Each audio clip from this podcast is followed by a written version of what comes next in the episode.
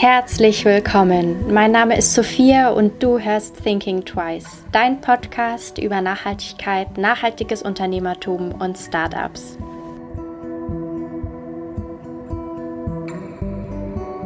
Herzlich willkommen zu meinem Podcast. Heute habe ich mal wieder ein Interview für euch und zwar mit Florian von Polarstern.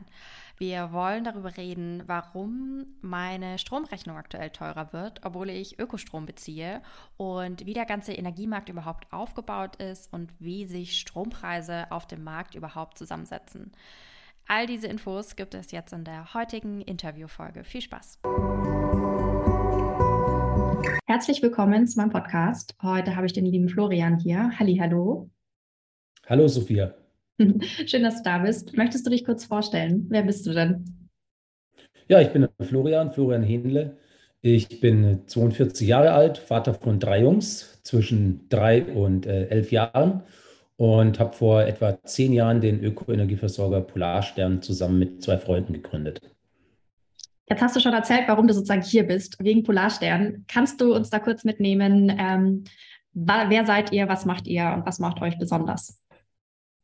Ja, also wie ich sagte, wir sind Ökoenergieversorger, ein bundesweit tätiger. Das heißt, wir beliefern Haushalte, Gewerbe, Industrien, ähm, Ladestationen bundesweit mit ähm, Ökostrom und Ökogas und wir bauen auch so Mieterstrommodelle, wo wir eben PV-Anlagen auf Mehrparteiengebäude zum Beispiel setzen. Mhm. Alles einfach, um die Energiewende voranzubringen. Also insbesondere in die Energiewende in den urbanen Raum zu bringen. Mhm. Und ähm, dafür braucht es halt erneuerbare Energien. Und die muss auch bei den Menschen ankommen. Und das ist genau das, was wir machen. Ja. Ja, wir reden jetzt ja gerade im September 22. Ähm, Energie ist, glaube ich, ein Thema, was gerade ganz viele Menschen beschäftigt. Die steigenden Kosten, ähm, die Angst, irgendwie zu frieren, sage ich jetzt mal, was ja auch durch äh, einige Medien immer so gepusht wird, sage ich jetzt mal. Man hat das Gefühl, man darf nicht mehr heizen. Und deshalb reden wir jetzt heute, weil mich natürlich interessiert, warum mein Strom, meine Stromkosten steigen werden, obwohl ich Ökostrom-Nutzerin ähm, bin. Und wir wollten so ein bisschen in das Thema, wie ist der Energiemarkt aufgebaut? Wie stellen sich auch die Kosten für euch zusammen? Warum steigen eure Preise auch, obwohl ihr vielleicht ähm, Solarenergie bekommt und mit Gas nichts am Hut habt und so? Also darüber wollen wir heute so ein bisschen reden, um euch HörerInnen so einen kleinen Einblick in das sehr komplexe ähm, Modell Energie zu geben. Und deshalb bist du heute hier. Ja, hast mich. große Fragen. Große, große, Erwartungen an mich. Ja? ja. Der Energiemarkt ist super komplex. Ich äh, werde es versuchen, ein bisschen mehr Licht zumindest zum mhm. zu bringen. Ich glaube, das ist, das ist schon mal ein Anfang. Das ist schon mal richtig gut. Okay, kannst du es mal erklären? Wie setzt sich denn ähm, der Energiemarkt zusammen und wie kommt dann der Preis am Schluss raus bei mir?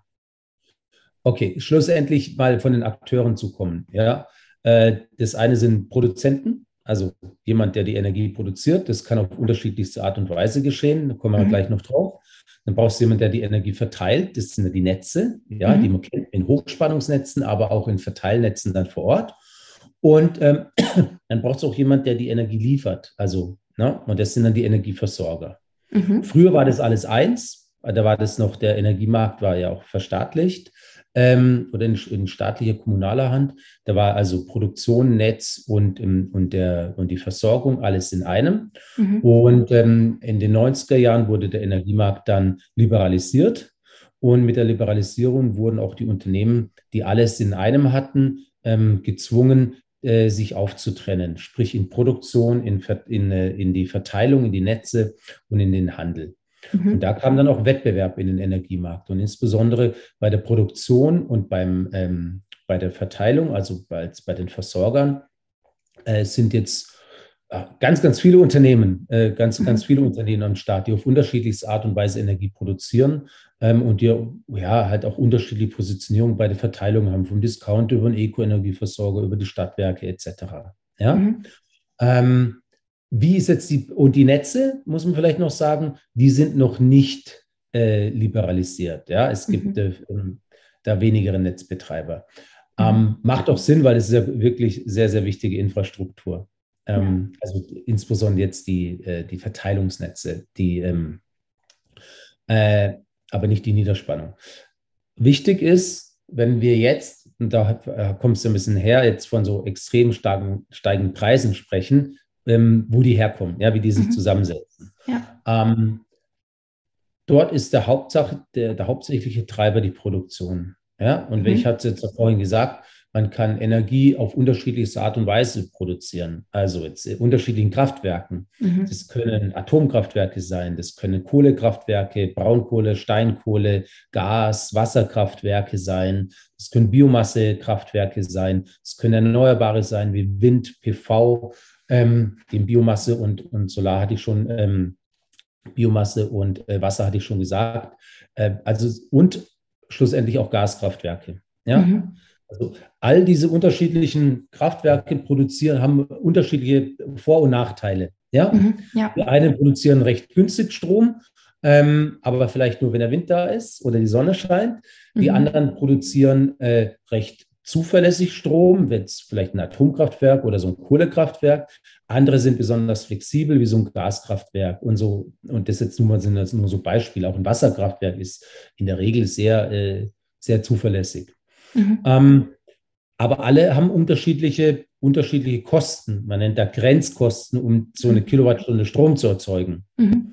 Bei der, beispielsweise bei einer Windkraftanlage muss ich erstmal viel investieren und dann steht die da. Aber sag mal, für den Wind selber, der die Anlage antreibt, man sagt da Betriebskosten, die sind relativ niedrig. Ne? Ja. Weil für den Wind muss ich nichts bezahlen, ich muss aber für die Instandhaltung, Versicherung oder sowas bezahlen. Ja. Ähm, beim Gaskraftwerk, das stelle ich vielleicht ein bisschen günstiger hin, aber dafür muss ich jede, für jede Kilowattstunde Gas, die ich da durchjag, muss ich ja was bezahlen. Ne? Die muss ich beim Putin einkaufen, im schlimmsten Fall. Ja. ja.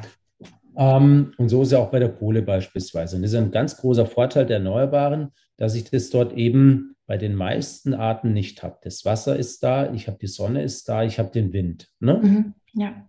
So, deswegen sind die Grenzkosten relativ relativ niedrig bei solchen Kraftwerken. Mhm. Also die günstigste Art, Strom zu produzieren bei uns, ist aktuell Offshore-Wind. Ja, der mhm. ist, ist, am günstigsten. Und oder große PV-Anlagen. Da produziere ich bei uns so um die drei Cent die Kilowattstunde. Mhm. Jetzt ist aber so, dass all diese Akteure ja zusammen, um das Netz stabil zu halten, ähm, zusammenarbeiten müssen. Ne? Ja. Weil wenn ich, wenn ich keinen Wind habe, muss es irgendwie beispielsweise durch ein anderes Kraftwerk ausgeglichen werden, etc. Ja. ja. Ähm, gleichzeitig äh, kann ich ja auch nicht nur und wollen wir ja auch nicht nur ähm, Kohle verfeuern oder Gaskraftwerke anspeisen. Ja. Und jetzt ist es so, dass die, dass die Gaskraftwerke, ähm, das Gas für die Gaskraftwerke sackteuer wurde, ne? Ja. mit, dem, mit dem Ukraine-Krieg ähm, etc. Und ähm, die Preisbildung am Großhandelsmarkt funktioniert nach dem sogenannten Merit-Order-Prinzip. Das heißt, es ist nichts anderes als eine Grenzkostenbepreisung. Mhm. Als das Kraftwerk, das ist als letztes ans Netz geht, also das man eben noch braucht, und zwar die günstigsten gehen zuerst ans Netz und dann werden immer die immer teureren, so wie so ein Wettbewerb, wie eine, wie eine Auktion. Mhm. Ja? Mhm. Und dieses Kraftwerk setzt den Preis. Und bei mhm. dem Preis bekommen dann alle, weil es braucht ja alle Akteure, weil auch das Kraftwerk alleine am Netz könnte ja auch nichts ausrichten. Mhm. Ja. Und das ist so schwierig für die Leute zu verstehen, ähm, also oder wenn man den Energiemarkt nicht genauer kennt, dass ja. dann für die Kohle und für Atom und aber auch für die, für die Erneuerbaren genau der gleiche hohe Preis gilt wie für das letzte Kraftwerk und was aktuell die Gaskraftwerke sind. Ja. ja? Ja. Und deswegen haben wir alle den gleich hohen Preis, egal aus welcher Quelle das jetzt erstmal kommt. Ja. Ja, das finde ich nämlich mega, mega interessant, wenn man sich damit nämlich noch nicht beschäftigt hat, dann ist es total irritierend ähm, und nicht verständlich, warum jetzt meine Stromrechnung auch steigt. Ähm, kannst, aber gibt es da irgendwie eine Lösung? Also oder ein Ausblick, dass sich das irgendwann ändert? Oder ähm, wenn mehr erneuerbare Energie auf dem Markt ist, wird sich das dann wieder ändern? Oder also wir haben gerade natürlich eine Extremsituation. Ne? Mhm. Also die Preise sind explodiert, sie haben sich verzehnfacht, teilweise verzwanzigfacht äh, kurzfristig mhm. am Großhandelsmarkt. Das ist ja noch nicht mal durchgekommen bei den, bei den Endkundinnen und Endkunden. Ja.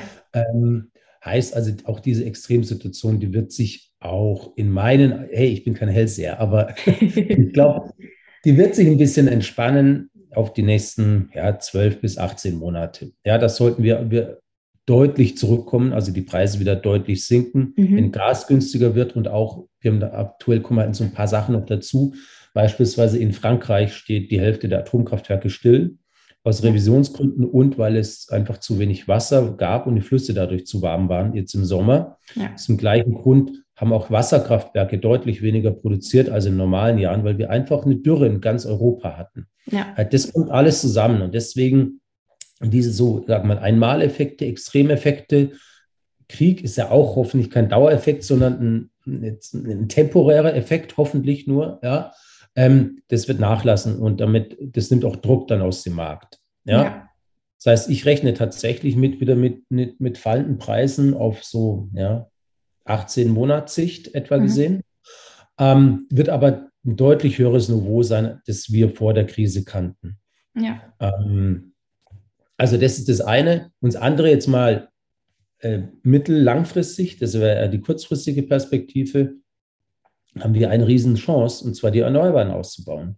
Ja. Je mehr Erneuerbare wir haben und je mehr Speicher und Flexibilitäten wir da auch haben und dann eben diese Volatilität der mhm. Erneuerbaren auch speichern zu können, zu puffern zu können, ähm, beispielsweise in Form von Wasserstoff über Elektrolyseure, die aus dem überschüssigen Strom, mhm. wenn ich zu viel erneuerbaren Strom habe, den im, im Gasnetz speichern könnten, ähm, durch auch mehr Batteriespeicher etc. Ähm, dann werden wir eine Energieversorgung haben, die wieder deutlich günstiger ist. Mhm. Und das auch langfristig und auch unabhängig von, sagen wir, von geopolitischen, strategischen Einflüssen. Mhm. Ja, also ja, wir haben eine Chance, die Erneuerbaren auszubauen, weiter auszubauen. Das haben wir 20 Jahre verpennt. Hätten wir ja. das gemacht, hätten wir die Situation jetzt nicht. Ja, absolut, absolut. Ich glaube auch, wir haben es verpennt und jetzt sind alle so ein bisschen überrannt. Das kriegen wir die Zeche. Ja, ja, absolut, absolut. Mm, jetzt nochmal um das kurzfristig, also nochmal jetzt aktuell. Ähm, ich will jetzt nicht um Stromspartipps äh, reden. Ich glaube, das können wir alle googeln und ähm, das kriegen wir hin. Und ähm, aber wie geht man mit der, also ich kann mir jetzt vorstellen, es ist gerade sehr schwer, auch Neukundschaft zu generieren, auch oder auch dieses Verständnis am Markt zu zu durchdringen, sage ich jetzt mal, für die KundInnen. Äh, wie geht ihr da vor? Also was ist da euer, eure Strategie, dieses, diese Transparenz, die du jetzt hier geschaffen hast, auch weiterzugeben, dass ähm, die Leute nicht einfach total deprimiert sind und sagen so, naja gut, bringt jetzt eh nichts so, mein, mein Ökostrom aus der Dose. Tja, genau das große Thema. Je mehr Zeit du hast und je aufgeschlossener auch die Leute sind, desto besser kannst du es erklären und irgendwann, das sind ja sachliche Argumente, ist ja nicht irgendwas, was sich der Händler ausgedacht hat oder so, ja, ja. Äh, oder Polarstern, ähm, desto mehr Verständnis ist auch da. In der Praxis schaut es anders aus. Die Leute, die kriegen vielleicht eine Preiserhöhung mit oder sonst oder lesen in den Medien, der, der Ökostrom sei schuld oder so, sind dann, haben dann so einen, so einen Hals, ja, und rufen an und sagen und sind enttäuscht. Meinten eigentlich irgendwas, irgendwas mhm. Gutes tun und waren eigentlich vielleicht von Erneuerbaren enttäuscht und denken, ja, die Erneuerbaren sind schuld. Mhm. dabei ist es gar kein Thema, erneuerbare oder nicht erneuerbar oder öko oder nicht öko. Es ist einfach eine Preisbildung, wie sie an ganz, ganz vielen Märkten ganz normal stattfindet. Ja. ja? Die Leute einfach keinen kein Kopf machen.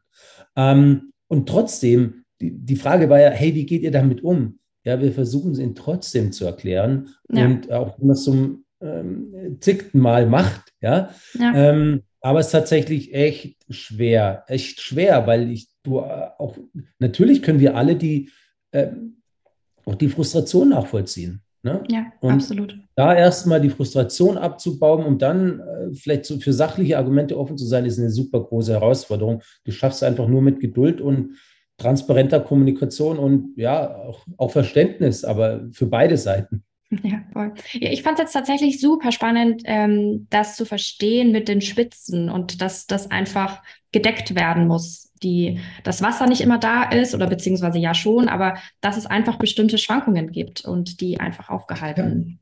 Ja, ich kann mir nicht nur, es ist wie eine Torte, ich kann mir nicht nur die Kirsche rauspicken. Ja, ja. Die, ich brauche alle, ob ich das mag oder nicht. Vielleicht mag ich keine Sahne, ja, aber ich brauche sie vielleicht, um die Torte zusammenzuhalten oder so. Ist ein total blödes Beispiel, aber ich will damit nur sagen, es braucht, ob ich es mag oder nicht, mehrere Akteure und mehrere Arten der Produktion und die müssen zusammenspielen. Und ich kann mir da nicht nur eine rauspicken, die vielleicht besonders günstig ist oder besonders flexibel ist. Alle braucht es, damit das Netz stabil ist. Ja, absolut. Vor allem ähm, auch die, wenn man es wieder weiterdenkt, was du gemeint hast mit den, dass man Speicher und ob man Wasserstoff bliblablub in, investiert und das auch ausbaut. Ich meine, man kann ja schon mal seinen eigenen Tag reflektieren. Okay, wann brauche ich am meisten Strom? In der Früh brauchen alle Strom. Das heißt, da ist wahrscheinlich eine Spitze, die wahrscheinlich auch nicht gedeckelt werden kann oder durch den aktuellen Strom neu, erneuerbaren Strom, sage ich jetzt mal. Da braucht man wahrscheinlich einfach noch was dazuschalten. Oder mittags, wenn sich alle was zum Mittagessen machen. Oder abends, wenn dann alle am Fernseher, vom Fernseher sitzen. Also ich glaube, man hat ja schon selber, wenn man drüber nachdenkt, Spitzen von Bedarf im Alltag. Und wenn man das dann auf alle Menschen zieht, versteht man die Spitzen wahrscheinlich noch mehr. So ist es. Genau. Ja, also einfach mal im eigenen Alltag mal so überlegen, weil ich meine, man kennt es ja selber. So ein bisschen. Vielleicht noch eine kleine Ergänzung. Und jetzt mhm. kann man ja Energie kurzfristig und langfristig beschaffen. Ja, eben kurzfristig, so wie wir es auch gerade gesagt haben. Mhm. Man nennt dann so Day Ahead oder Intraday, also eben für den nächsten Tag. Mhm. Ähm, aber in der Regel beschaffen wir für Sorge ja langfristig. Das heißt, ich beschaffe ja auf ein, zwei, drei Jahre im Voraus, ja. so in, mhm. in Tranchen. Und ähm, auch da, wenn ich jetzt dann zu meinem Wasserkraftwerk äh, hingehe und sage, hey, ich möchte jetzt für, für nächstes Jahr Strom, ich sage das jetzt so salopp, ja, ja. für nächstes Jahr 23 Strom kaufen, sagen die auch, ja, das ist der aktuelle Marktpreis, ja. Und natürlich produzieren die noch günstiger, ja, die haben ja nicht, trotzdem nicht, das Wasser stellt dir nach wie vor keine Rechnung. Ja. Ähm, aber es ist der Marktpreis und äh, du verschenkst ja dann nicht. Nur wenn du bessere Äpfel hast und jemand anders verkauft seine Wurmigen für, für teuer Geld, ja, dann äh, verschenkst du deine tollen Äpfel ja nicht deswegen. Ne? Ja. Das ist dann wiederum der Markt. Ja. Ja, stimmt kommt da noch da hinzu. Ich finde es aber ganz, ganz spannend, dieses, dass man Strom für den nächsten Tag sozusagen, also dieses, dieses Konzept, so dieses super kurzfristige, das war mir davor tatsächlich gar nicht so bewusst, dass das in so wirklich ganz kurzfristigen Dimensionen auch gedacht wird. Auch, das sind aber nur so Ausgleiche, ne? Das sind mhm. die geringsten Mengen. Mhm. Das heißt, normalerweise kauft ihr so jetzt fürs nächste Jahr dann Strom ein. Ja, ja, genau. Wir kaufen also langfristig. Nach, wir kaufen, ja, ja. Ja total voll, voll spannend, voll der spannende Markt irgendwie. Und ähm, ich wusste da sehr, sehr wenig darüber tatsächlich, ähm, bevor wir geredet haben, beziehungsweise bevor ähm, ich mich da so ein bisschen eingelesen hatte und ähm, hatte da noch ganz viele Fragezeichen, beziehungsweise ähm, war schockiert von der Komplexität des, dieses, dieses äh, ganzen Konstruktes und ähm, wahrscheinlich auch, weil da so viele Akteure und Akteurinnen ähm, beteiligt sind und ja, fand ich sehr gut. Ich ja, klar, und ich habe es auch wirklich auch vereinfacht dargestellt. Also es kann es noch beliebig in die Komplexität. Ich glaube, ich glaub, diese Komplexität langt äh, für mich und für alle HörerInnen. Es ging ja auch darum, einfach ein bisschen so einen Einblick zu bekommen, so ein Verständnis dafür zu bekommen, wie der Markt gerade aussieht und wie sich das zusammenstellt und warum meine Rechnung jetzt als äh, Konsumentin sozusagen teurer wird. Ähm, das und das hast du ja geschafft. Dann freut es mich. Voll gut. Äh, ja, dann danke für deine Zeit, danke für deinen mega spannenden Einblick ähm, in eure Arbeit bei Polarstern. Ich werde natürlich die Webseite verlinken von euch, damit äh, die HörerInnen noch, sich noch ein bisschen mehr Informationen zu euch ähm, holen können und bedanke mich für deine Zeit. Super, ich danke dir, Sophia. Gerne. Ciao. Tschüss. Ich hoffe, dir hat diese Folge gefallen. Wenn ja, erzähle es gerne weiter an andere wundervolle Menschen, Freunde, Familie und lass es sie wissen. Du kannst mich auch sehr gerne bewerten und dann freue ich mich aufs nächste Mal.